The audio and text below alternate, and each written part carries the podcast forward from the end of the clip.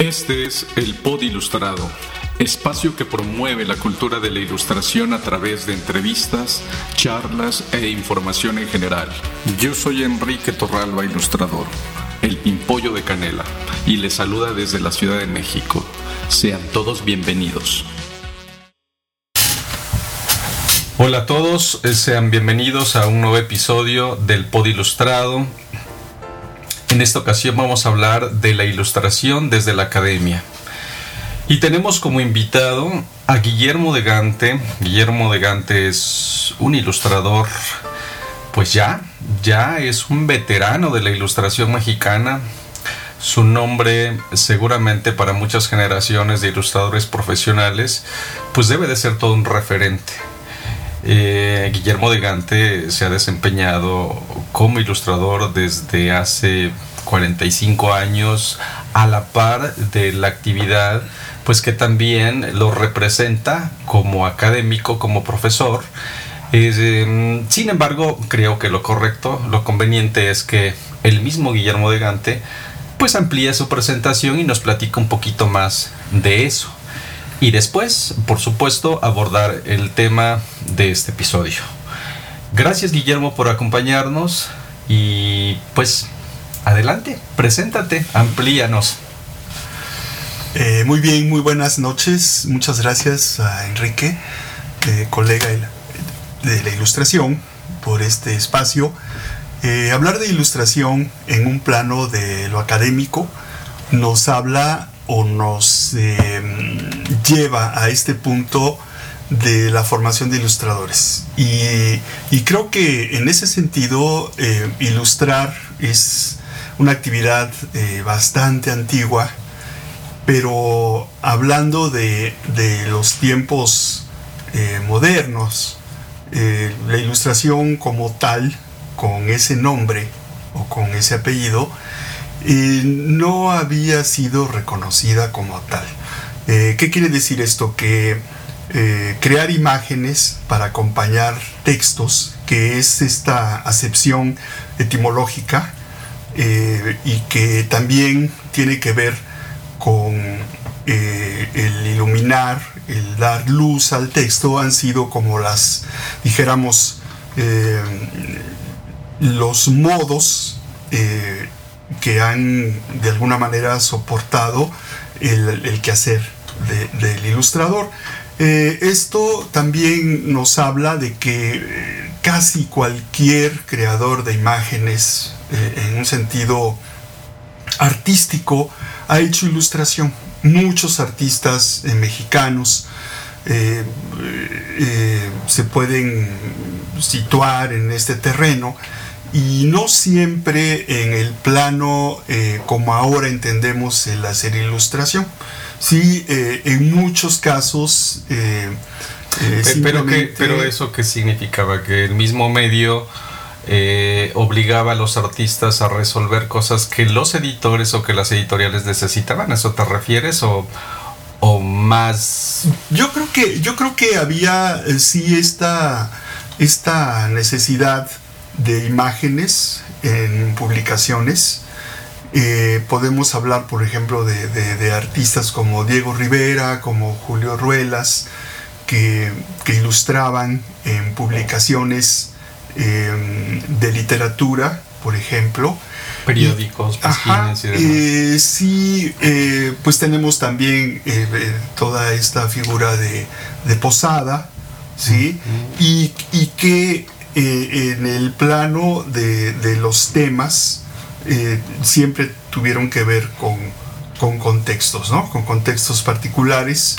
Sí, eh, mucho en el ámbito literario y, poco a poco la ilustración fue, dijéramos, teniendo presencia en otro tipo de, de soportes, ¿no? Dijéramos el cartel, eh, hablamos, por ejemplo, de, de el Chango García Cabral. Sí, ahí, hay, ahí hay una experiencia muy rica, muy interesante. Claro. Eh, con, con, García Cabral, porque obviamente eh, tiene una producción muy vasta, muy versátil. Sí, y aparte también en un plano este, internacional, ¿no? Claro. Estamos hablando de los años 30 más o menos. Así es. y no había realmente, hablando, volviendo al punto del académico, realmente una formación de ilustradores como tal, hasta que eh, las carreras de diseño, eh, de diseño gráfico particularmente, empezaron a, a incluir actividades que tenían que hacer este balance del trabajo de imagen y que incluían mucho de la experiencia de, de prácticas artísticas, ¿no? Entonces, eh, particularmente de técnicas. de técnicas de representación. Entonces, eh, eh, estamos hablando de que las carreras de diseño gráfico tienen más de 40 años. Ahí la Universidad Iberoamericana es pionera en esto. Yo pensé que era la UAM. Algo por ahí me decía que era la UAM. Estoy completamente equivocado. No más porque mi corazón está en la UAM. Porque... Probablemente. Pero no, ¿verdad? Eh, yo creo que la UAM es un poco después. Es un poquito después. Inclusive... ¿La Ibero en, qué años estamos hablando? ¿60 y tantos? Mm, yo creo que estamos hablando ya al a los 70, casi a los 70. Que haya incluido el diseño gráfico dentro de, como sus, carrera. de sus carreras. y ya incluye la ilustración. No de una manera, primitiva. Manifiesta. O sea, como, digo, yo no podría hablar del mapa curricular de, la, de la, carrera de Ibero entonces, pero eh, ¿Tú dónde estabas en ese momento? En yo estaba... Eh, ¿También en formación? Terminando la prepa. Ah, no, pues sí. ok, ok, Yo llego a la Academia de San Carlos a, estudiar artes visuales en el 75. Okay. Teníamos un tronco común. Eh, teníamos un año conjunto con artes visuales eh, yo me di cuenta que no estaba en el, perfil realmente lo que quería. Eh, descubrí ahí mismo la carrera de diseño gráfico que yo pertenezco a la tercera generación.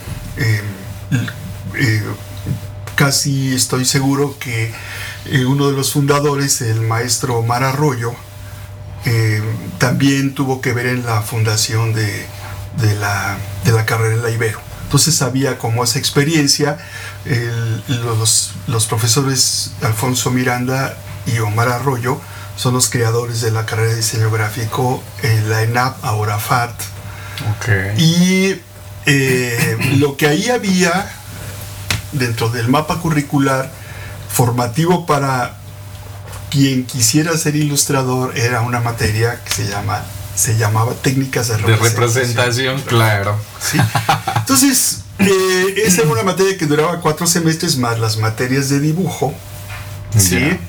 Eh, nuestro de dibujo, este, de modelo académico. Sí, claro. Sí, sí, de dibujo académico. Dibujo con modelo. Digo, heredamos la tradición de las academias del siglo XVII. Y eh, seguimos llevando dibujo de figura humana. ¿Quieres más cafecito? Desnudo estoy. ¿Te sirvo más cafecito? No tengo todavía. Ok. Sí. bueno, eh, ¿qué más? Que la, yo empecé a ser profesor casi acabando la carrera. Eh, empecé como asistente académico y de ahí, eh, pues creo que no lo hice tan mal. empecé a ser profesor y y entonces, a partir de, tuvimos un cambio fuerte en el 81 eh, de plan de estudios. Ahí, eh, de alguna manera, yo he buscado intervenir en los planes de estudios. Ahí eh, lo que ganamos fue que diseño empezara desde el primer semestre. ¿Sí? Ya no teníamos el tronco común con artes, que es algo que se ha vuelto a revisar últimamente si los estudiantes necesitan una base, dijéramos, de cultura estética a partir de la experiencia con, con, artes visuales, cosa que realmente pues había que verlo porque dentro de una escuela de arte, como, como, como, como estamos, creo que es un plus que tienen los estudiantes de la FAD de que están rodeados de muchos espacios donde se produce arte, ¿no? Entonces, pues solamente queda la iniciativa de ellos de asomarse y querer producir en ese sentido, ¿sí? Así que eh, al plan, después ese, hemos sido lentos con los cambios de planes de estudio, pero en el siguiente plan, en el plan 98, nacieron las orientaciones. Ya la, la ENEP todavía, ahora FESA Catlán, nos había precedido, yo fui profesor ahí un tiempecito, con las preespecialidades y tenían una preespecialidad en ilustración. Ese es lo que yo conozco eh, ya particularmente enfatizado a formar ilustradores dentro de la como una especialidad. Eh, como una salida como dentro de la licenciatura. ya, ¿sí? Eh, y nosotros en, en la ENAP el plan 98 eh, instituyen las orientaciones y una orientación es ilustración.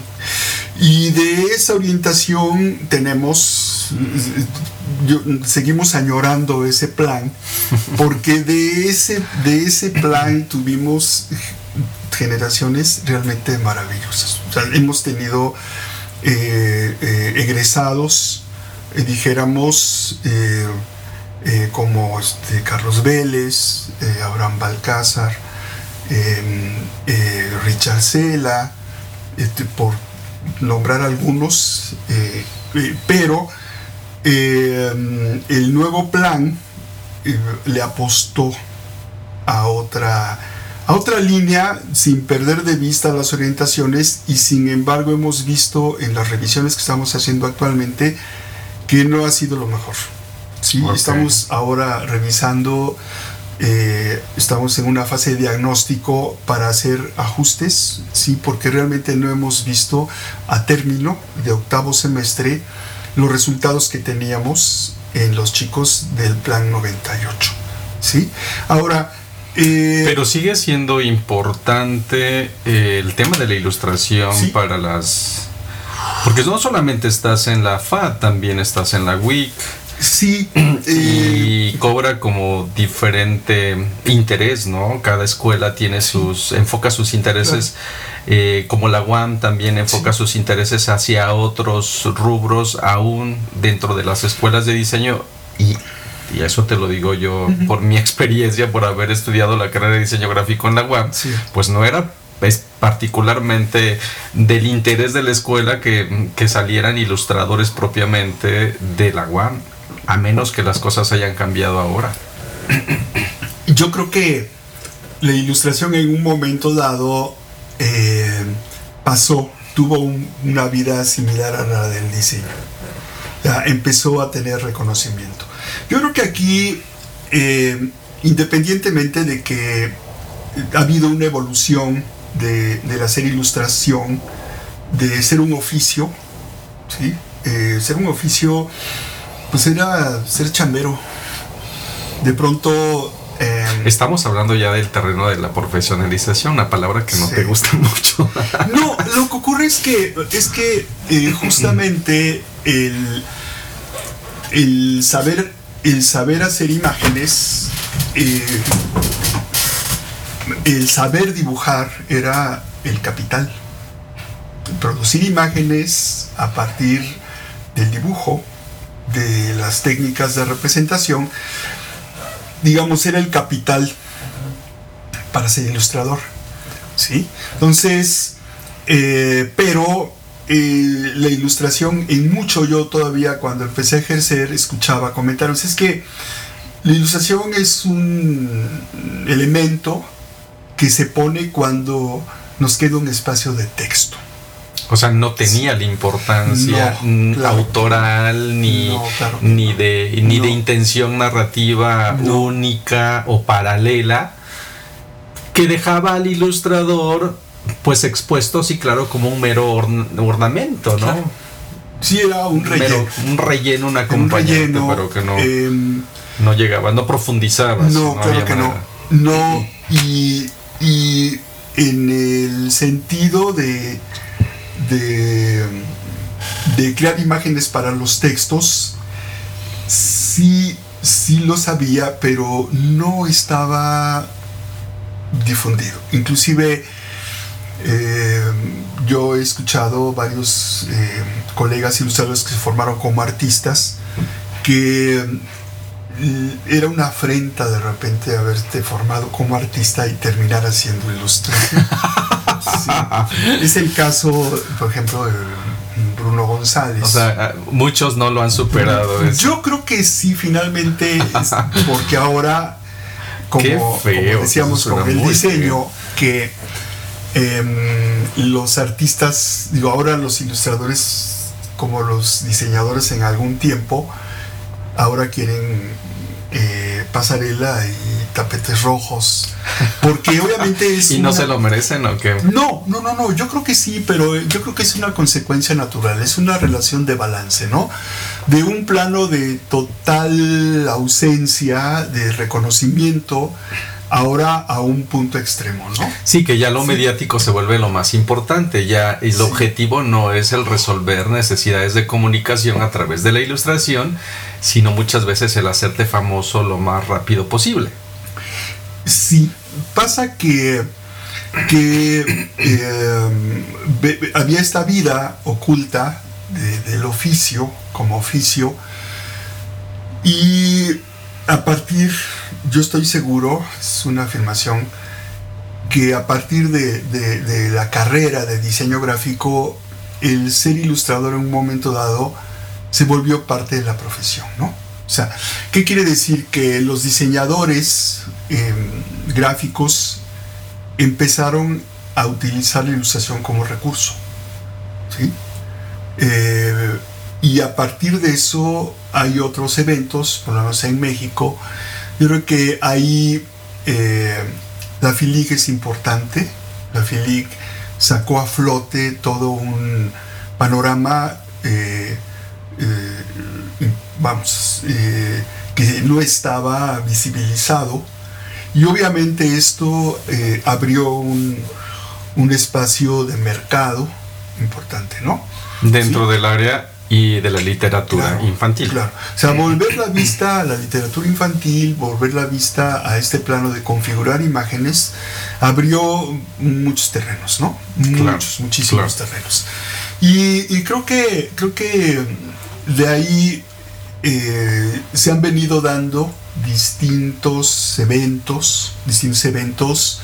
Eh, dentro antes de la FILIG eh, existe IBI, IBI es un espacio muy importante, muy importante en el plano de, del fomento a la lectura y en el plano de una ventana al mundo, ¿no? La IBI es una asociación internacional, entonces hay por ahí eh, una señora que se llama Rebeca Cerda que hizo un trabajo de promoción importante y que en mucho eh, promovió el trabajo de ilustradores, ella como delegada de IBI, en Bratislava. Ella eh, pues trajo, yo estoy seguro, eh, mucho al panorama de la ilustración mexicana. Existe... ¿Quién fue el artífice del, del eh, concurso Antonio Robles que desapareció? Lo desconozco, pero ese concurso fue un concurso importante, ¿sí? Eh, porque también eh, el plano de los concursos ha sido otro escenario, otro escenario que ha, eh, dijéramos, entrado a solventar mucho de los intereses de los ilustradores, ¿no? O sea, de promover el trabajo de ilustradores. La cultura de la autopromoción es algo que, pues, que no teníamos, ¿sí? Eh, no había los espacios, no había los canales, ¿sí? existe también eh, la creación de, la colección a la orilla del viento. Eh, ahí está también Rebeca Cerda, después Daniel Golding, Mauricio Gómez Morín, yo creo que son personajes importantes. fue un espacio de lanzamiento para muchos ilustradores y aparte de, que la ilustración empezara a tener mucho más presencia, ¿no? Claro. Y académicamente hay manera de que Eh, dentro de los espacios de la escuela en la FAD eh, o en, otros, en otras universidades, el IMBA, este, todas las universidades que tienen eh, la asignatura de la ilustración hacen fomento de, de, concursos, hacen vinculaciones desde las escuelas con estos espacios tan importantes como IBI o con la FILIG. ¿Hay alguna especie de convenio que lleven un poco como este plano de lo que están haciendo las escuelas? como para, para, para que puedan tener un poquito como de prácticas, digamos, directamente como en estos espacios, eso o no, ¿cómo, cómo se da? Existe en la FAT, digo, yo podría hablar de la FAT, existe este, eh, vamos, figura de las prácticas profesionales.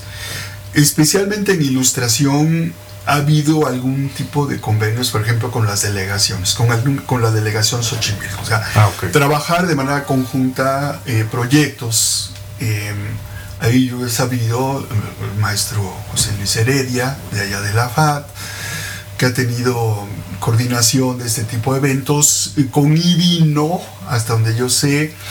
Eh, con editoriales no lo sé tampoco, ¿sí? Pero creo que hay otro factor aparte de lo, de lo académico curricular que es el trabajo de educación continua, ¿no? Claro. El trabajo de educación continua es una figura que nace también, esto estoy hablando del 95, eh, eh, el, colega Gerardo Susán eh, instituye un diplomado de ilustración en la Escuela de Diseño de Limba, en la unidad de posgrado. Este tiene lugar un año. Eh, ahí hubo eh, una buena, eh, dijéramos, este, dijéramos...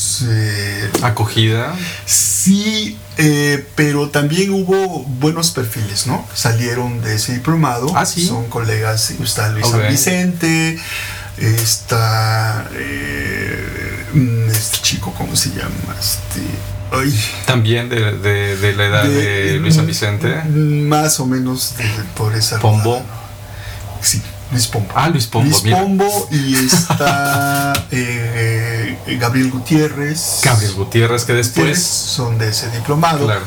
Sí, eh, y, yo creo que. Ricardo Figueroa, ¿no? Ricardo Figueroa no.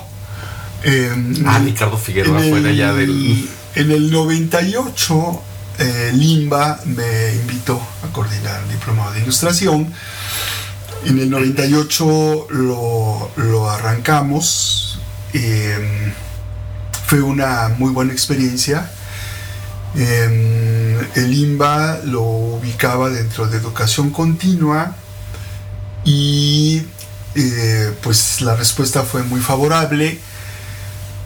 En el 95, perdón, no, esto fue en el 95, esto fue en el 98, para el 2000 eh, se reformuló, dijéramos, el panorama administrativo de, de la unidad de posgrado y se hizo un tipo de trabajo laboral diferente.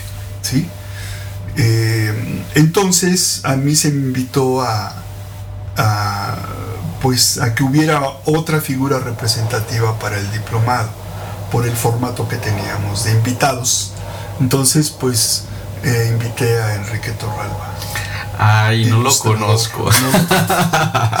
No, lo conozco, no tengo eh, de conocerlo. Entonces, eh, Enrique, tú recordarás que el trabajo que hacíamos dentro del diplomado de ilustración en el IMBA tenía sus características. nosotros teníamos una, un perfil en particular, decíamos solo artistas, solo diseñadores, solo gente autodidacta, que ese es otro punto.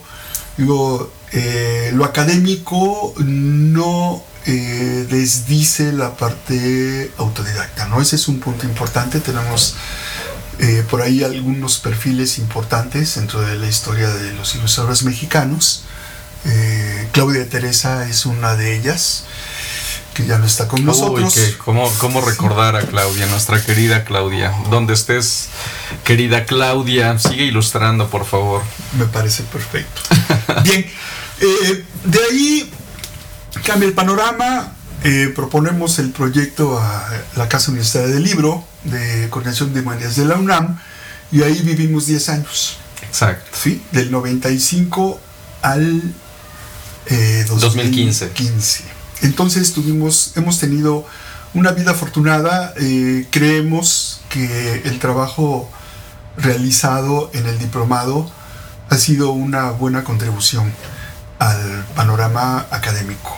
Dijéramos formal. Bueno, ha venido a complementar lo que de pronto quizá las universidades han dejado un poquito de lado. No es que no haya sido es que, bueno, consideremos que el diplomado, eh, porque siempre nos hemos mantenido en seis módulos en el diplomado, pues era algo extenso.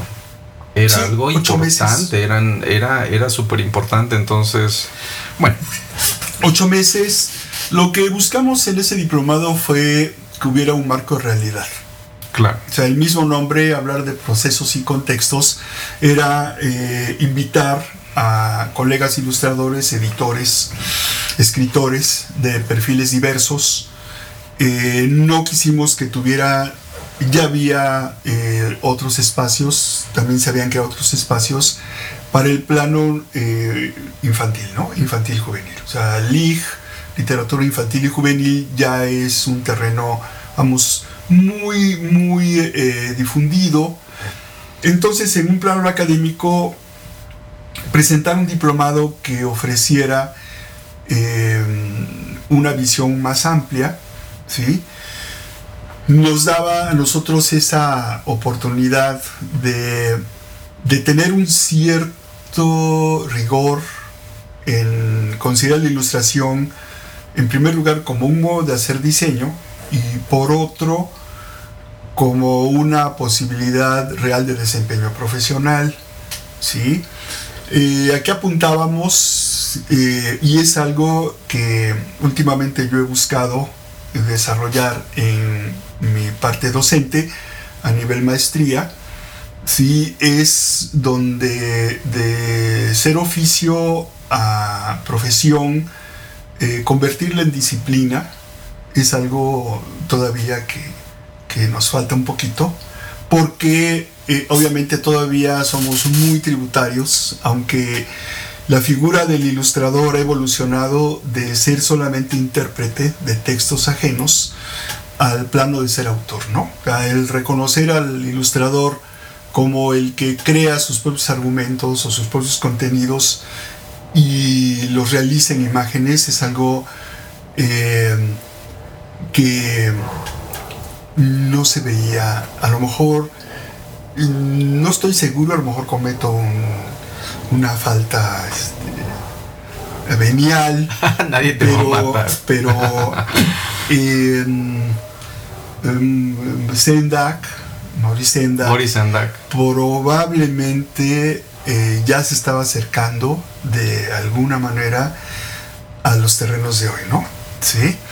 Em, de hecho, sí, Maurice Sendak fue el. Em, yo creo que sí, fue Maurice Sendak el primer o de los muy primeros ilustradores que hicieron libro álbum. En esa época, incluso con temáticas muy arriesgadas, a tal grado que, que fue que fue justo este eh, censurado.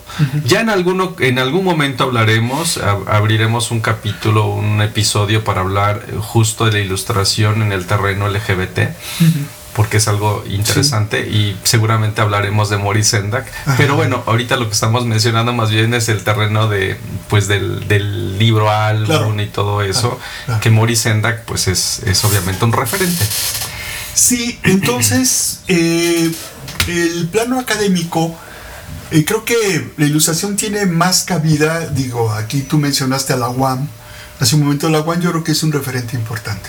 Sí, no, sin duda, sin duda, sin duda. Eh, las dos, los dos. Yo, yo, yo, adoro mi, mi, mi, mi, casa, digo, por supuesto, si es mi casa, digo, sí le reclamo con todo derecho, de pronto que les hizo falta un poquito de, de este pues de más interés por esa parte de la ilustración, pero pues era más bien una necesidad mía, no toda la gente que estaba dentro de, la, del, de, diseño gráfico tenía la misma necesidad de la ilustración como yo. Pero pues eh, sería súper interesante escuchar a un Manuel Monroy que también estudió en la UAM. O este, mm, pues el mismo Luis San Vicente también estudió en la UAM. Luis Pombo también estudió en la UAM, en Azcapotzalco. Entonces, para ellos sí la experiencia de ellos en ese sentido era diferente. El mismo Gabriel Gutiérrez, el mismo Ricardo Figueroa también son egresados de la UAM. Yadira Martínez también es egresada de la UAM. Entonces, pues bueno, o sea, a lo mejor es mi experiencia, pero... Claro, claro. Sí, entonces la UAM eh, ha tenido, eh, no lo sé últimamente, pero la UAM eh, por lo menos tengo más cercanía con Xochimilco. La UAM Xochimilco tenía un programa de dibujo para ilustración desde primero hasta octavo semestre, hasta noveno. Era de nueve semestres. ¿De nueve o de diez? La UAM. Diez semestres, ¿no? Sí, de, de, sí, de, técnicas de representación, sí, de dibujo, de modelo y demás, sí. Nosotros en la FAT, em, sí, dibujo sigue hasta octavo semestre, aquí hay una cuestión importante eh, de que creo que todo este sentido de lo, de lo académico eh, es importante eh, matizarlo porque hay cuatro aspectos que, han modificado la escena de, la serie ilustración. Y yo diría que la primera eh, la primera es esta postura que heredamos del, de, la, de, la, posmodernidad, esta negación de alguna manera a los saberes tradicionales. ¿no? Entonces, eh, tener una, posición, eh, dijéramos, de balance, ¿sí? donde el dibujo como experiencia académica de pronto pierde interés, ¿no? aquí había que ver este, este termómetro del sentir em, de, la, estética humana, eh, cómo, cómo, se transforma, ¿sí? Y cómo en un momento dado, em, que también eh, en algunas universidades sí, sí pegó, en algunos casos desaparecieron drásticamente los talleres de dibujo. ¿Sí? desaparecieron los talleres de ilustración como tal. ¿Por qué? Porque eh, estaba mucho, eh, empezó a permearse esta idea de que lo académico ya no era importante, ¿no? ¿Sí? De que era más importante el decir las cosas como fueran. Entonces, como que todo este plano de, la formación académica, mm, como que empezó un poco como a perder importancia. Eh, eso aunado a, eh, dijéramos, la incursión de la tecnología digital, donde eh, costó mucho trabajo convencer a los estudiantes que la máquina solamente era una herramienta, que no era la parte pensante, ni era la parte que sentía, ¿no? ¿Sí?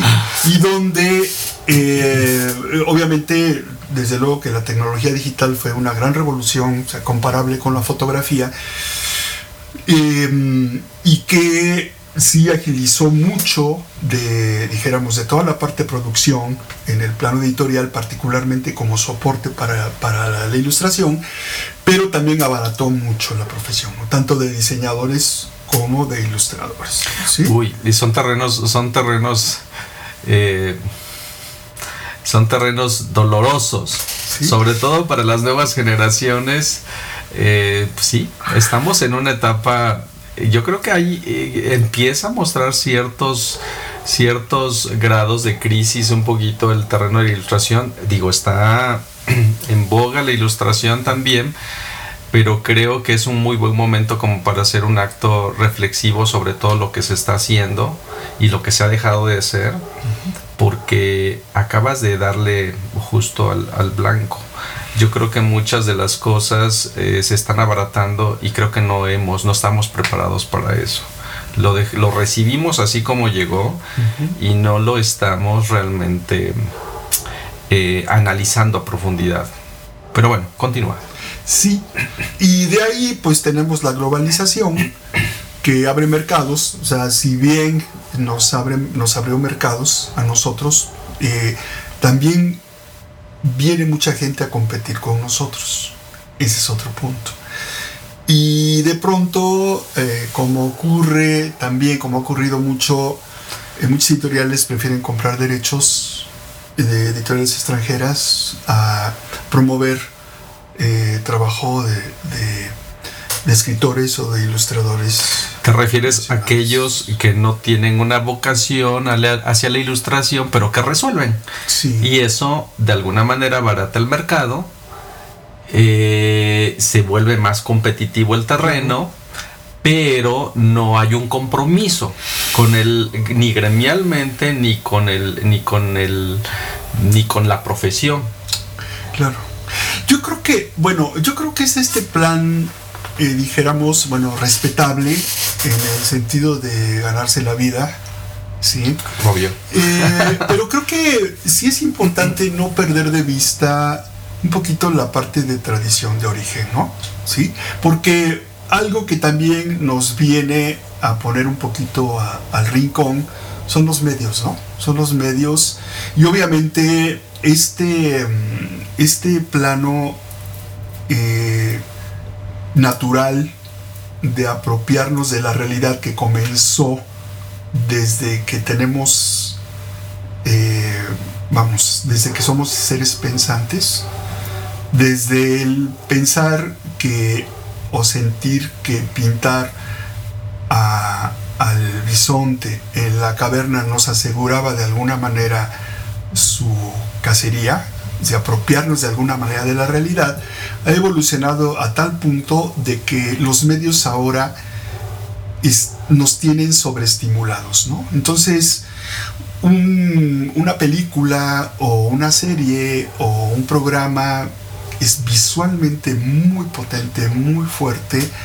y yo creo que eso ha influido mucho en, en las estéticas de la ilustración, ¿sí? y también ha provocado, dijéramos, este afán de mímesis extrema al sentir, al provocar este grado un poco de sinestesia en, en el, vamos, en el público, si de pronto, eh, por una parte, satura la sensibilidad de las personas y obviamente no se detienen a ver otro tipo de producto que no tenga ese efecto sobreestimulante, ¿no?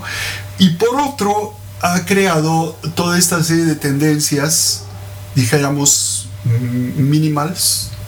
Yo digo de repente, lo digo de broma, a veces digo ilustradores de dos rayas, ¿sí? Este es una expresión fea, pero siento que es como una respuesta natural, ¿no? Sí, de repente a este sentido extremo de realismo en estas producciones visuales, que son muy fuertes, son muy potentes, y cómo eh, de alguna manera se van creando otros caminos, ¿sí? hay una vuelta de pronto a medios tradicionales, el collage, por ejemplo, em, volver a técnicas de gráfica, donde otra vez hay una necesidad de balance natural ¿sí? Pero que finalmente estos cuatro puntos siguen siendo importantes, ¿no? Y eso en mucho eh, tiene un, vamos, un elemento que lo subraya, que es el mercado. Claro. Sí. El mercado es algo, eh, dijéramos... Y ahí entran, y ahí entran, por cierto, perdón que te interrumpa, y ahí entran eh, también el terreno de las escuelas que se han ido creando en otras latitudes, dígase España, Italia, con las escuelas eh, que preparan ilustradores, la escuela de Macherata, de Sarmede y demás, o en España, que también existen eh, muchísimas escuelas justo para alimentar esta tendencia, porque es una tendencia, es una necesidad de, mercado, del mercado editorial, ahora que está muy pues muy en boga el boom del, del libro álbum, del libro ilustrado, con estas escuelas que están marcando tendencia. Sí. Y ahí es donde vemos una estética como reiterativa, ¿no? Sí. De algo que se gesta en la Europa, pero que Latinoamérica está retomando y que no necesariamente está readaptando, replanteando. Y ahí sí sería eh, un poquito como preguntarte cómo ves esta parte de las escuelas que importamos. Yo creo que, yo creo que por eso es importante tener eh, un poquito presente nuestra historia, ¿no? O sea, nuestra historia como país en el sentido de, del, del trabajo que se ha hecho. Yo creo que ahí entra mucho el plano de identidad, ¿no? El sentido Claro. de identidad que no necesariamente tiene que ser, eh, dijéramos, este, el rosa mexicano, este, o la coatlicue, o- digo, en ese Claro. sentido extremo. O las estelas prehispánicas como recurso claro. reiterativo también en toda la estética de todos los ilustradores Sí, mexicanos, porque sí. ya, ya se vería ahí como... No, no, no, yo no me imagino haciendo esas cosas. No, yo creo que hay una cuestión de identidad y un sentido también, vamos, eh, el- la pregunta de, de todos los jóvenes es decir, bueno, ¿cómo puedo hacerle para tener un estilo? Es una pregunta complicada, digo complicada porque obviamente no es una fórmula. ¿sí? No es un una estilo fórmula. y un estilo no es una última palabra, ¿no? No es, vamos, eh, digo, se queda muchas veces, bueno, le llaman voz personal, voz propia, y muchas veces se convierte en un sitio de confort en la medida que se obtiene un nicho de mercado y que, mm, y bueno, pues de alguna manera, y lo ideal, creo que, y es algo que le digo a mis alumnos, es que lo ideal es que te busquen por lo que haces, ¿no? ¿Sí? Entonces hay todo este plano ahora, en mis tiempos era pues tocar puertas, ahora pues tú publicas, haces dos rayas, digo, lo digo porque eso es cierto, haces dos rayas y luego luego las subes a la red. Y andamos pescando likes por todos lados. Para que te digan wow. Sí, yo creo que, yo creo que es esta parte natural de, de- de la cultura, eh, dijéramos, de esta nueva cultura de redes. Sí, yo Que es validísima, Sí, ¿eh? claro. Que es validísima, No, claro, pero... Es que no hay una cuestión de, de- de lo válido o lo inválido, son los recursos. El punto acá es que hasta que... eh, ¿Qué tanto le asignas la... O sea, sí, el valor, el valor del medio, de la herramienta, del recurso y tratar de balancear, ¿no? Sí, sí, yo creo que yo- estamos en un plano extremo, extremo de- de- de saturación. Entonces, el, el- el ser visible es el punto de entrada. Eh, y ahora ser visible es muy fácil. ¿sí? Claro. Eh, hace 45 años, yo creo que cuando mucho, digo, había ilustradores muy modestos que seguramente nadie los conoció. Bruno González.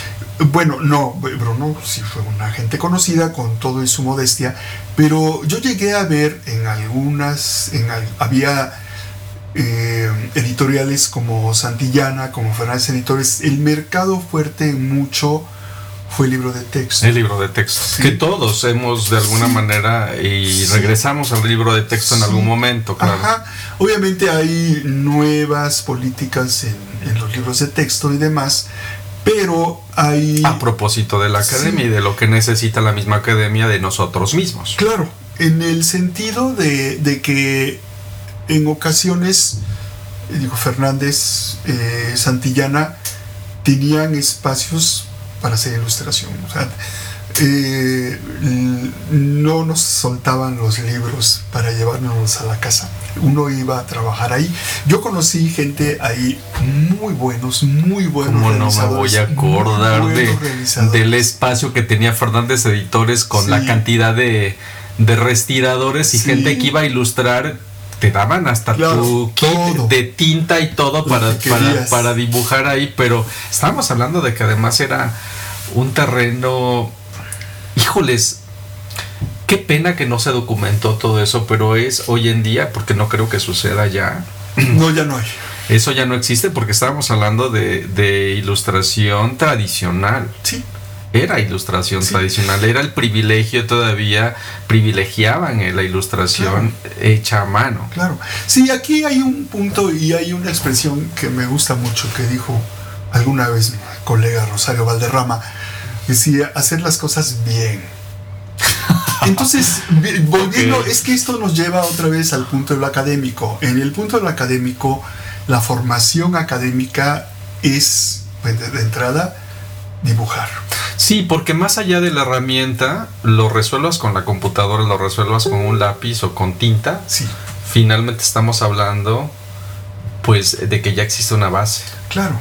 Una formación académica que te, da, soporte. La parte, digo, esa es la parte del oficio y yo creo que el, el punto de la profesionalización eh, llega cuando existe esta atención al concepto. Dante Escalante eh, hacía esta analogía con, la vía. Decía, pues es un, vehículo en la vía, la vía del tren, tiene el riel del concepto y el riel de la técnica. Entonces decía, cuando esos dos rieles están bien puestos, ah, hazle como quieras, claro. eres un buen ilustrador. Claro. ¿sí? Entonces, yo creo que esos, esos parámetros han cambiado. De pronto dices, bueno, pues es que la técnica no importa, es más importante el concepto. Es hablar de imágenes con contenido, no importa. Ah, entonces hay toda una serie de posturas que van y vienen. ¿sí? Yo creo que hay una historia documentada y en esa historia podemos ver un devenir donde lo académico ha estado presente, ¿sí? Eh, donde eh, en mucho eh, también todas las propuestas de profesionalización o, le, o le apuestan a hacer un balance entre estos dos, dijéramos, estos dos rieles. Hay quien se preocupa más por la parte conceptual, ¿sí? Y aquí habría que ver y lo que nosotros durante 15 años buscamos en el diplomado de ilustración era que hubiera justamente este balance. Que, que, en algún momento, eh, dentro de algunos contextos de ilustración, era más importante el gesto que de alguna manera conllevaba una ejecución que la ejecución misma, ¿no? Pero en otros, como la ilustración científica, Ah, era de altamente representativo o sea, y descriptivo, o sea, no puedes aquí jugar con él, que es un valor y súper importante. Y esto sí estamos hablando de un terreno académico riguroso, ¿eh? Sí. Un plano riguroso de ejecución, de todo. Últimamente hay apuestas en diplomados de opción a titulación en la FAD con egresados que son ilustradores precisamente en esta línea de ilustración de la historia natural. Carmen Cornejo. Sí, Carmen Cornejo. Gutiérrez Cornejo con este, este Carlos. Carlos. Eh, eh, el, apellido. ¿Ojeda? no. No, ¿cómo? Ay.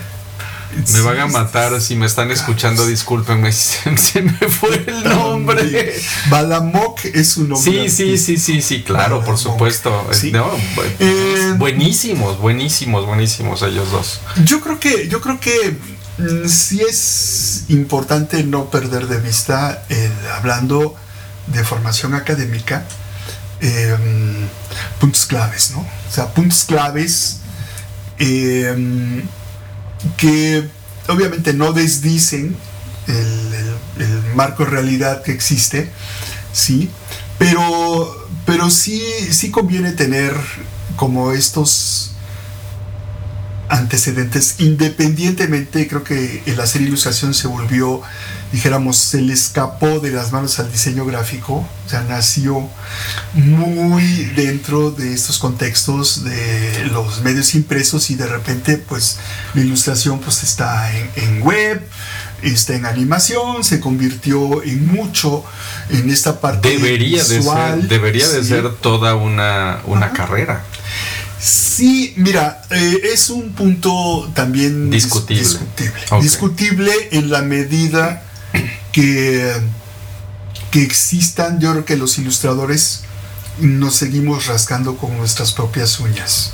Digo, hablando de espacios, eso, tendría que haber también. espacios realmente dijéramos, eh, que favorezcan el, desarrollo profesional. Yo creo que seguimos todavía muy castigados en un plano de, cotizaciones, en un plano de eh, vamos, de, encontrar eh, el, no creo que haya el espacio ideal, sí se van, cada ilustrador se ha ido construyendo poco a poco, todavía tenemos, nuestro trabajo en sí es individualista, los colectivos es una buena, dijéramos, es un buen espacio, de convivencia, la eh, Asociación, Mexicana. de Ilustradores, que yo vi varios intentos de construirse y que afortunadamente se concretó.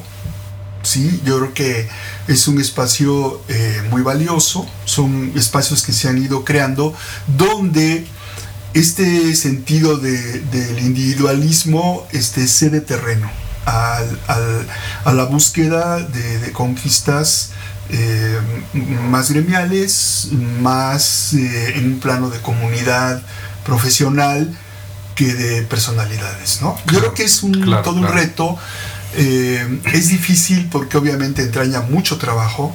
Yo creo que el trabajo, el trabajo académico, el trabajo académico puede ser un trabajo muy fácil, ¿no? Muy fácil en la medida que uno siga reiterando solamente el trabajo de, formar, eh, eh, dijéramos, este, chamberos, ¿no?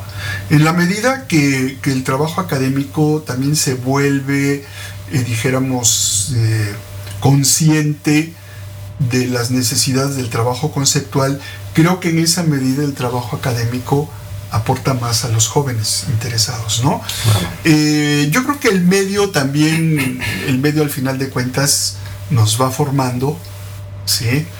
nos va dando elementos, entonces el medio se convierte, al final de cuentas, la, cultura, la educación eh, académica em, tiene su valor, pero algo que es muy importante es la, la autoformación, y la autoformación, gracias, es un plano permanente, ¿no? O sea, el plano permanente, yo, yo me iría a decir que, la formación no tendría que terminar nunca en un ilustrador. Sí, em, lo académico tiene su valor eh, curricular, pero no estar, eh, decir, bueno, ya acabó la escuela, yo creo que el, el plano autoformativo siempre va a ser importante, ¿no? Claro. Sí. Sí, sí, totalmente de, totalmente de acuerdo. Hoy existen más opciones, digo, eh, hay sin fin de talleres, eh, un sinfín de, de, cursos, seminarios, clínicas, eh, diplomados y también tenemos una maestría. ¿No? La maestría de Enrique Bielma. No, Mm, tenemos, bueno, me parece, no, Jaime Bielma, me parece. Él en su, me parece que este ilustrador, este profesor de la UAM, eh, en algún momento sacó este, una maestría justo de, ilustración. Eh, pero lo se estaba haciendo también en San Carlos, ¿no? Bueno, lo que ocurre es que la, la maestría de diseño y comunicación visual tiene una línea Hacia la ilustración. Que eh, la, línea se llama Ilustración y Diseño Editorial. Es un eje de la maestría. Obviamente eh, hay proyectos de ilustración y proyectos variados. Claro. Sí. Eh, la materia, obviamente, como decía hace un momento, busca entrar más en, en el desarrollo conceptual, ¿sí? Sin perder de vista, sin perder un pie en el hacer. O sea, la parte de producción es importante y la parte de investigación es importante. ¿Qué quiere decir? Que la maestría en esta línea busca em, explicarnos el fenómeno de ilustración como tal y obviamente eso nos lleva a entrar en un plano de las definiciones, digo, desde lo etimológico a lo cronológico y a lo pragmático, como a ejes posibles, ¿no? En, la, en la constitución conceptual del trabajo de hacer ilustración. Entonces es, es algo que, yo he estado buscando, ¿sí?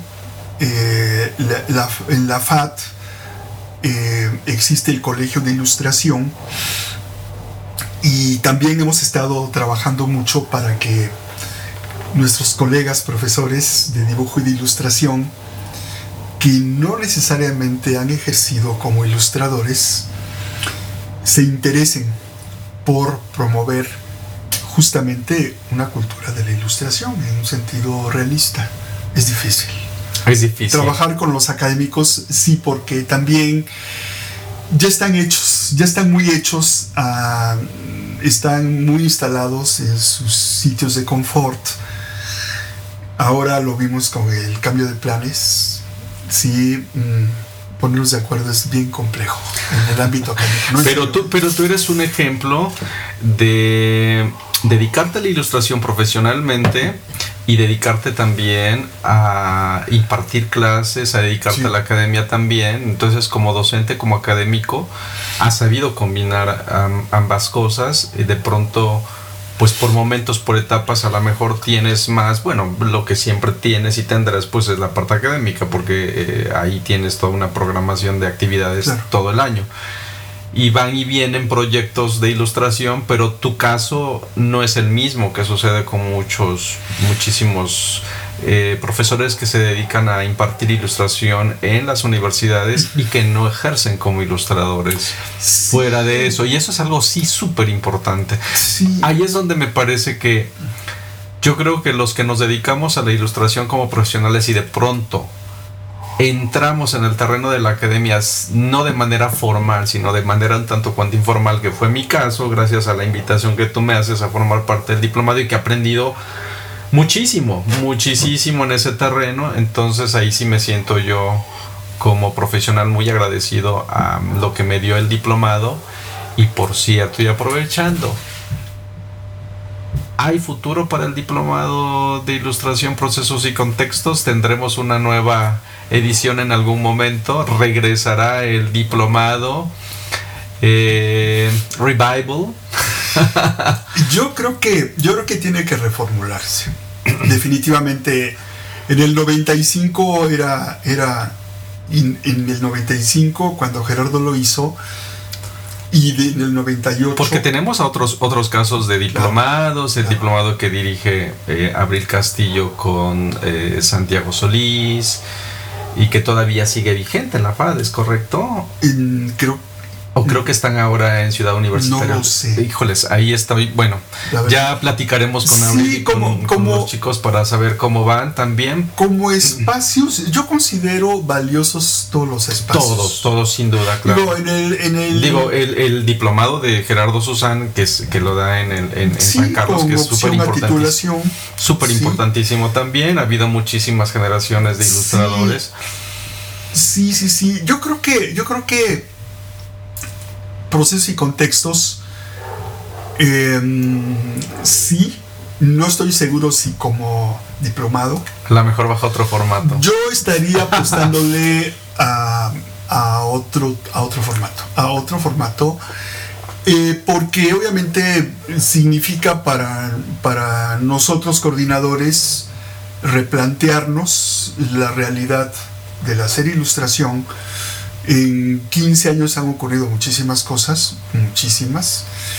Y yo creo que eh, ver, el, bueno, un poco como este rescate de, de ese balance entre la tradición y la vanguardia o entre las tendencias, que en qué momento las tendencias van y vienen, ¿no?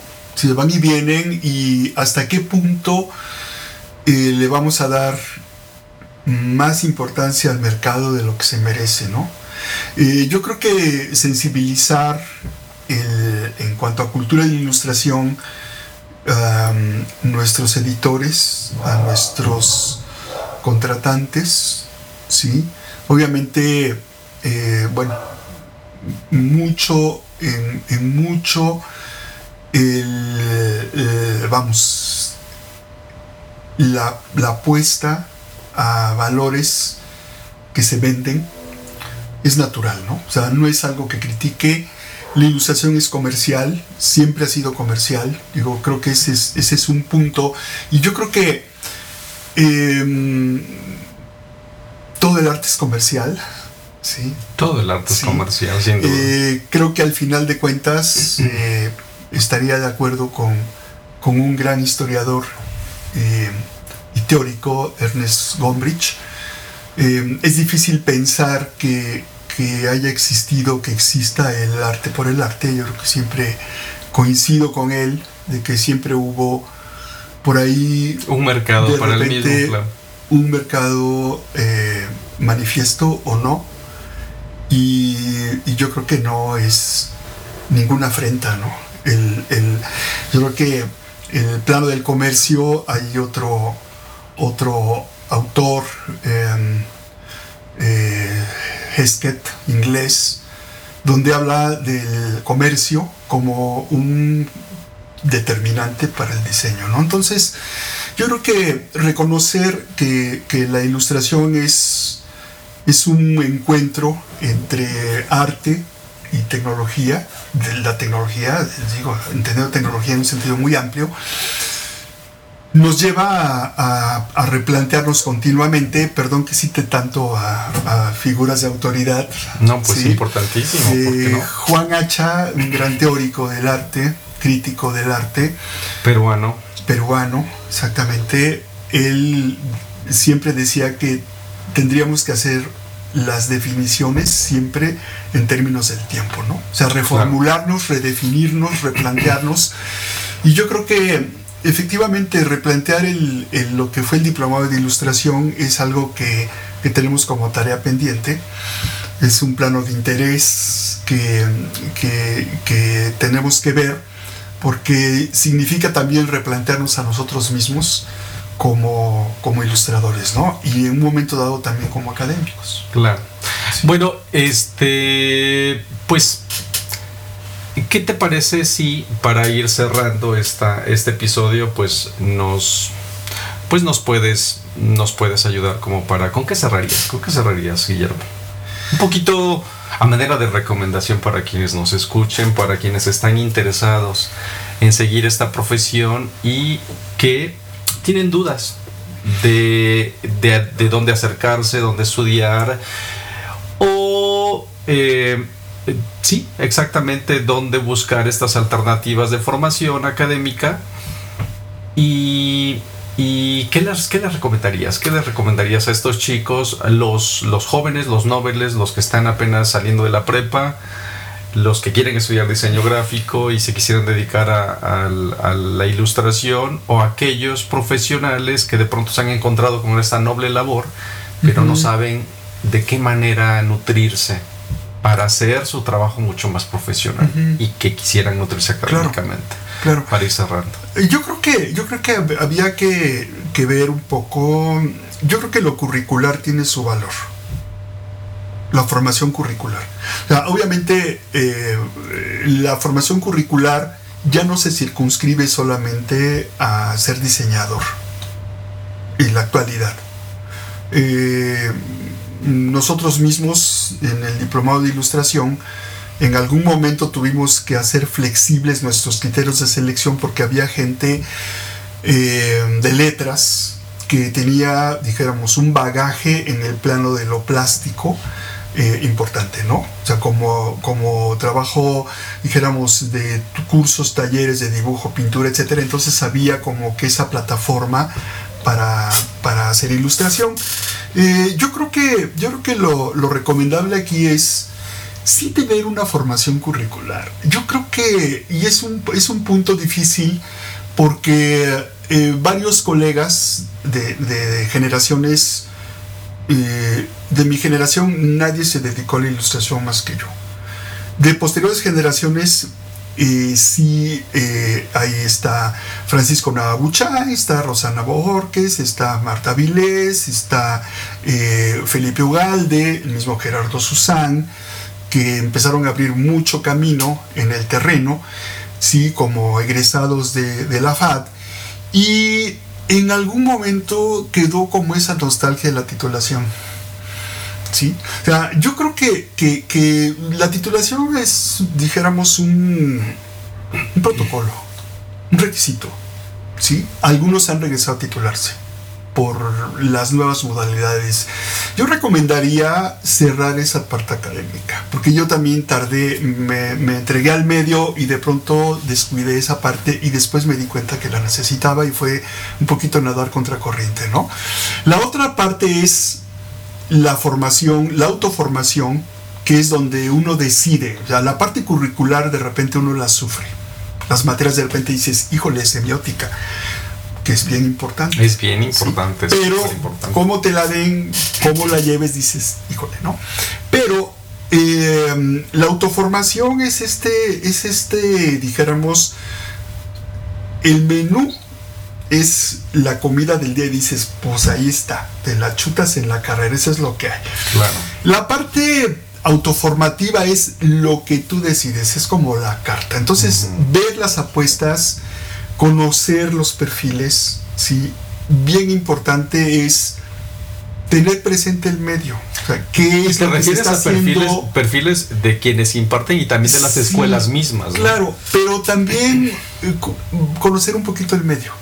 Sí, claro, sin duda. Conocer el medio porque la parte vocacional de repente es un sentido, dijéramos, muy ideal, construido, es una construcción irreal, y de pronto hay mucha frustración cuando uno realmente sale y dice, ay, pues es que yo pensé que yo ya formado profesionalmente ya era así como que véngase, ¿no? Sí. Y ahora yo creo que está muy competido tener este sentido argumentativo, ¿no? La parte argumentativa creo que em, no la, fue un, dijéramos, un recurso cuando llega este boom tecnológico donde hasta la secretaria podía hacer diseño gráfico, ¿sí? ¿Qué ocurrió? En serio, yo viví esa crisis como docente en la WIC, en la FAT, en la FES, ahora, en EV antes, donde decía, bueno, ¿qué es lo que está pasando? O sea, realmente un paquetero eh, hace, se forma como diseñador gráfico en cuatro meses y nosotros nos pasamos cuatro años para salir a competir con ellos. Entonces, ¿qué fue lo que ocurrió? Decir, bueno, tenemos que pensar en algo que nos haga diferentes, ¿no? Entonces, pero que también valore el medio editorial. O sea, acá tendría que ser también un poquito eso, que los mismos que nos dan los, las chambas, que nos ofrecen las chambas, los trabajos y los proyectos, pues también sepan hacer esta diferencia. Digo, suena feo, pero finalmente estamos hablando de una competencia y creo que lo, lo correcto es que sea una competencia leal, ¿no? Yo creo que eso es difícil. Balanceado. Pero pero también esa es la, intención un poquito de, por, si tú inviertes en una formación académica, porque es invertir dinero, pues lo mínimo que esperas es recuperar esa inversión, ¿no? Claro. Entonces, ¿qué esperas? Pues tener chamba después, ¿no? Eh, y si está muy competitivo el asunto, pues te deja un poquito también. Sí, ahí, ahí yo creo que ahí la contraparte es, bueno, el trabajo de calidad. Sin duda, claro. Por una parte, Em, bueno, los, nuevos espacios que hay de autopromoción, ¿sí? Em, tener con qué. Ya, yo siempre he dicho tener con qué. Claro. Independientemente, digo, de, la parte, esta competencia feroz, yo creo que eso, la parte autoformativa y tener, dijéramos, desarrollar un sentido argumentativo de lo que uno hace. Claro. Sí, yo creo que eso es muy importante. Muy bien, pues eh, muchas gracias Guillermo. Creo que la charla, la conversación contigo fue muy enriquecedora.